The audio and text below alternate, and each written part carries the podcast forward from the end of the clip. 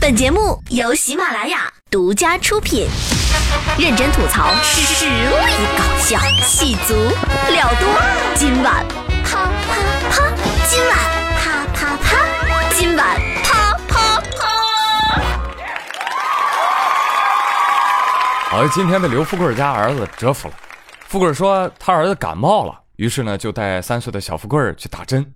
打针的时候，小护士就逗他儿子说：“小朋友上幼儿园了吗？会不会唱歌呀？不会，那你会什么呀？我会背诗。那你背首诗给阿姨听。啊，锄禾日当午，护士真辛苦，哎，拿着小破针儿一扎一上午。好 今日之儿童，非昔日你我可比呀。那今天的新闻实验室就来跟你们讲一讲小朋友们的故事。日前，安徽来安警方破获了一起盗窃案，抓获了两名犯罪嫌疑人。啊，结果发现是两个十四岁的小孩儿。这俩小孩儿多地作案四十多次，涉案金额高达二十多万。这俩小子啊，在网上还搜索过，搜什么法律，对警方说：“喂，快把我们放了！为什么要放了你啊？因为我是未成年，我不仅未成年，我还未满十六岁。哎，不满十六就不负刑责，懂不懂你啊？我还能再偷四百多天呢。你可真行啊！哦哟，未满十六岁再偷四百天，有理有据，铿锵有力，学法用法好榜样，普法先锋好少年啊！知法懂法，不满足一定要去犯犯法，哎，这才叫做完全套，知道吧？所以，嗯，尴尬的是，这个未满十六岁，难道就是合法盗窃年龄段吗？对呀、啊，于是很多人都在吐槽说：“哎呀，你看未成年人保护法怎么能保护这些垃圾呢？”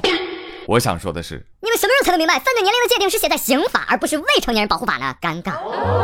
而且免于刑责并不是什么责任都没有，民事赔偿是少不了的呀。所以呢，孩子赔不了，爸妈赔。嗯，你看看他爸妈回去打不死他们俩，给我狠狠的揍！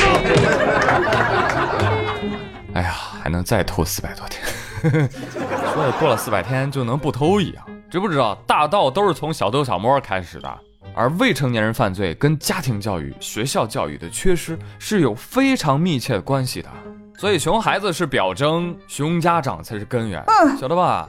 怎么让家长真正负起监护的责任，这才是从源头解决问题。所以要修改的也不仅仅是年龄的问题，需要对家庭教育进行立法。你真以为法学家不如你是吗？现在正值寒假期间啊，据说不少的家长已经开始对熊孩子严防死守了啊。话说在武汉有一位叶女士，叶女士啊就天天担心，担心孩子放假在家天天打游戏啊，怎么会沉迷的？于是就把孩子的 Switch 啊、iPad、手机，连电子表都没收了。那怎么办？但没收之后放家里也不行啊，孩子会翻出来的。于是叶女士天天拿个包啊，就背着二十多斤家当出门。叶女士啊，你这放假都不让玩，那你当初为什么要买呢？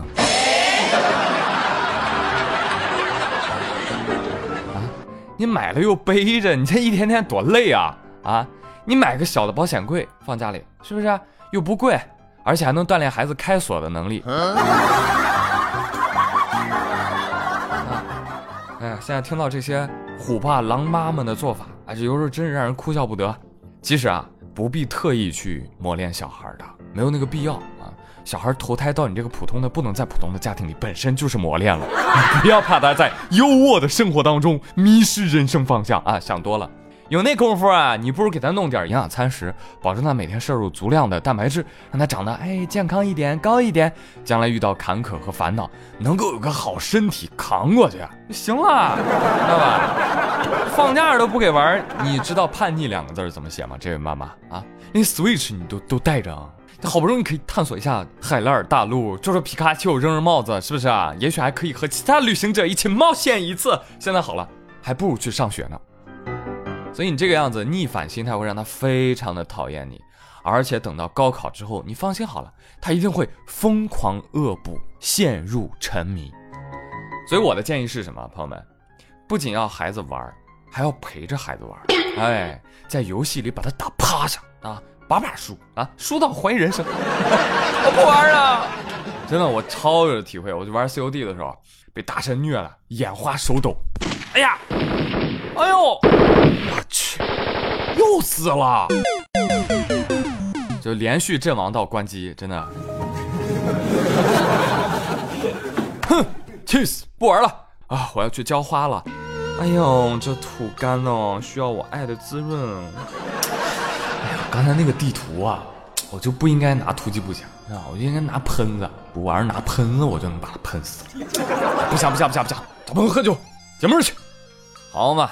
但如果我要摊上接下来这么个玩意儿的朋友，哎，我估计我气会更大。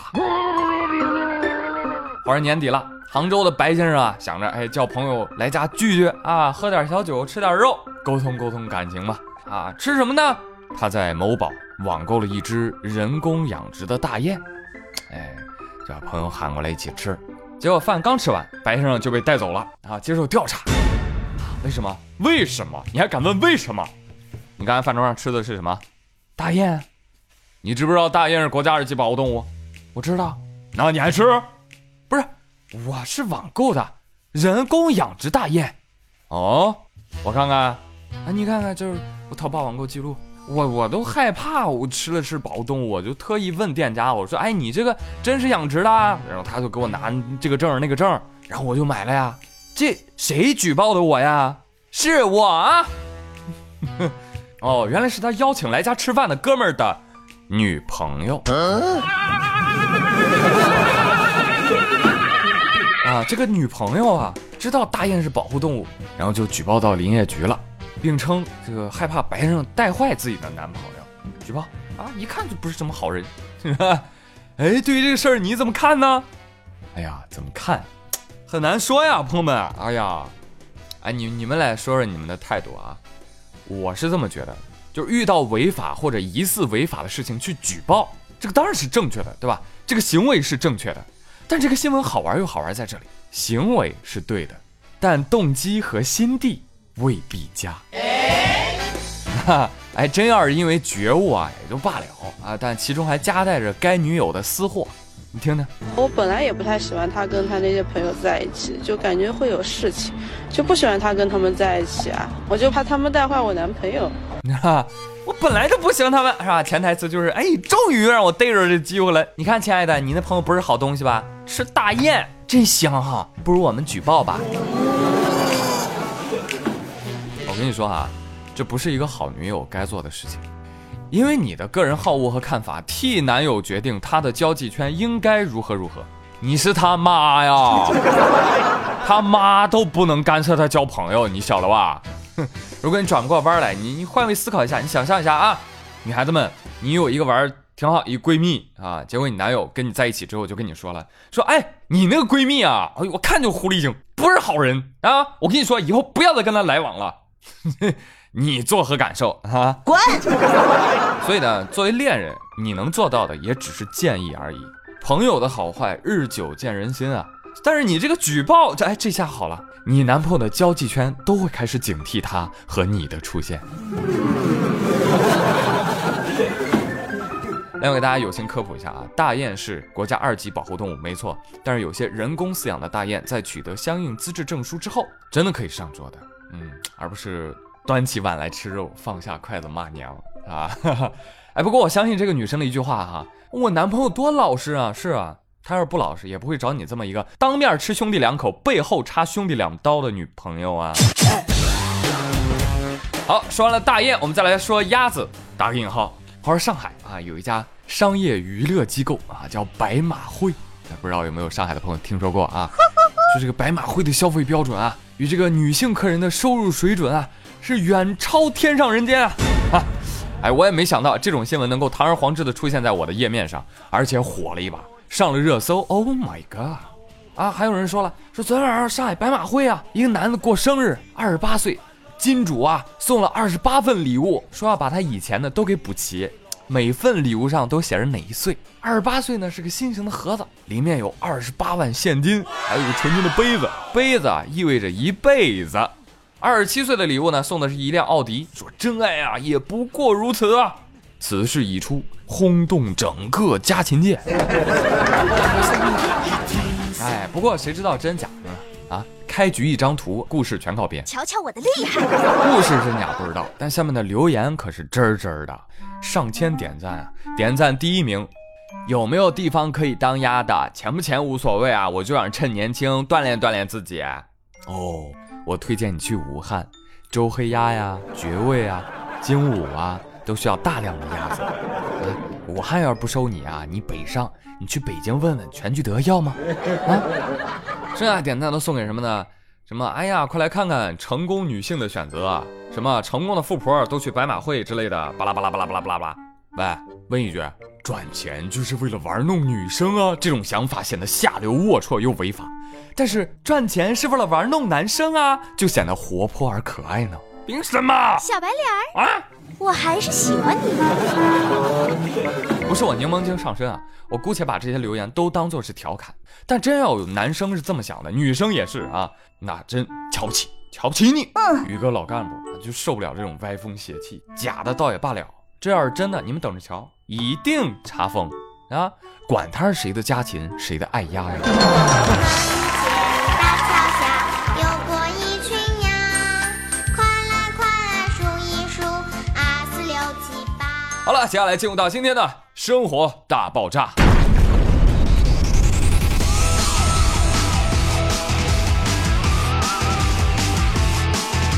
来，我们今天生活大爆炸跟你一起聊一聊，你敢跟老板和领导说实话吗？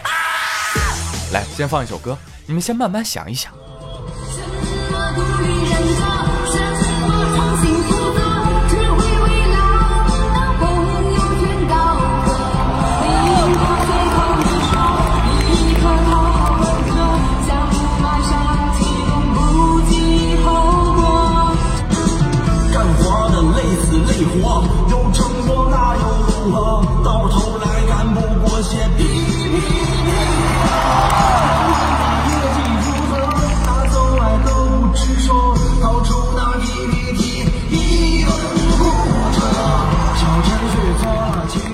这首歌想必有些朋友已经听到过了，新东方年会上的吐槽神曲，刷爆各大网络。主持人说了一句话，你们听到没有？别忘了记住他们的名字。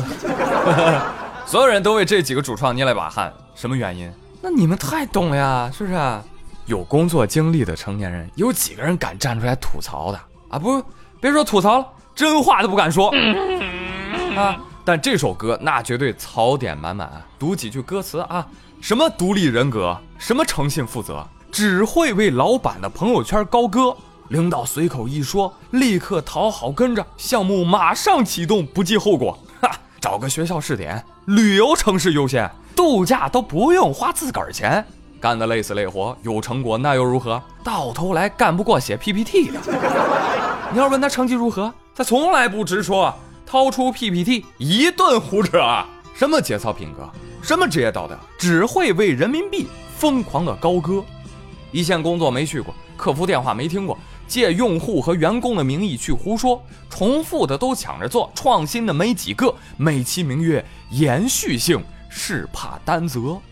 什么全球视野，什么至高行远，说好的三年规划每年都在变。业绩好，功劳在你；业绩差，不能怪你。哦，或许是职能部门不够给力。唉，虽然前路漫长，心中还有力量，问题不会灭亡，只能自己变强。新年有新的气象，热血依旧滚烫，要相信金子早晚会发光。你看，这就是中国人的风格，是吧？无论之前有多凄惨，哎，最后一定要来一个充满希望的展望，哈，来收拾一下。但是哪怕最后妥协了，是吧？但是前面这些歌词鞭辟入里，讽刺当下职场里甩锅、跪舔、公司发展当中的什么重复建设呀、老板为上啊、忽视用户啊、以公谋私啊等等这些不良风气，引发了网友共鸣，迅速的刷屏。真的，我相信你们也有这种感受吧？会干不如会写的，会写不如会说的，会说不如会演的，这就是职场。但其实这种现象是新东方专利吗？不对，各家都有。哎，相反，还说明新东方公司氛围还蛮开放的啊！不像有的公司，嗯，我们的公司啊，开放包容，鼓励大家多提问题啊啊！后来提问题的人都走了，更何况在年会上啊，年会上要是员工敢弄出这么一出幺蛾子，我就敢说当场领盒饭，信不信吧？绝不夸张。但事后呢，俞敏洪还发微博说了，哎呀。呃，我其实之前呢，哎呀，并不知情啊。但是我看了之后觉得，嗯，员工敢于当面 diss 老板，暴露问题，值得鼓励啊啊！这样吧，奖励主创十二万元啊，鼓励企业敢于直言的精神和文化。拿了十二万，给我走人！没有没有，开玩笑，开玩笑，真的是发奖金啊！奖金来的太快，就像龙卷风啊！不但没事还被奖励了。王二胖说，嗯，我准备学一学。再见。再见。但是你知道吗？提出问题其实还是相对简单的，解决问题才是难中之难。当然，有的人连问题都提不出来。其实呢，历来新东方的企业文化就是这样的啊，所以他们每年年会都有一个吐槽的节目，只不过呢，今年火了而已。而今年呢，新东方的日子确实也不好过。根据这个财报显示，亏损两千八百六十万美金啊，所以内部管理啊、审计啊，在二零一九年肯定都会更加严格。而且俞敏洪在给员工的内部邮件当中还提到，我们各个学校这个组织结构怎么设计的？那么五花八门呢？啊，各地都不一样啊，全世界都找不出一个像新东方这样的机构了。本来业务和运营需要高度标准化，现在搞得花样百出的啊，所以接下来产品啊、机构啊要做到标准化、流程化、系统化。新闻就怕连连看，哈，这说明俞敏洪已经下定决心了，要整顿新东方啊。所以这个歌曲走红的背后，他到底知不知道呢？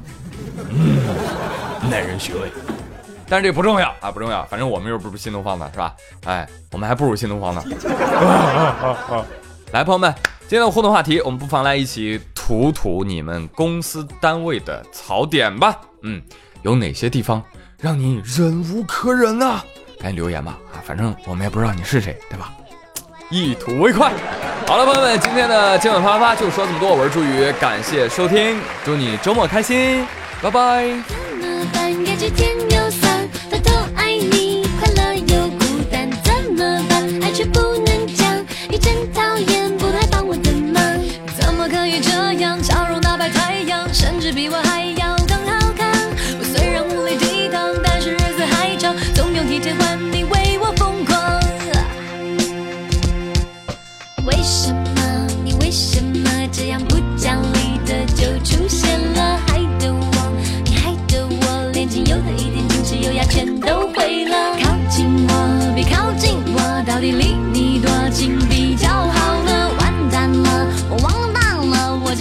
看这快要不是我的了。怎么办？感觉甜又酸，偷偷爱你，快乐又孤单。怎么办？爱却不能讲，你真讨厌，不来帮我等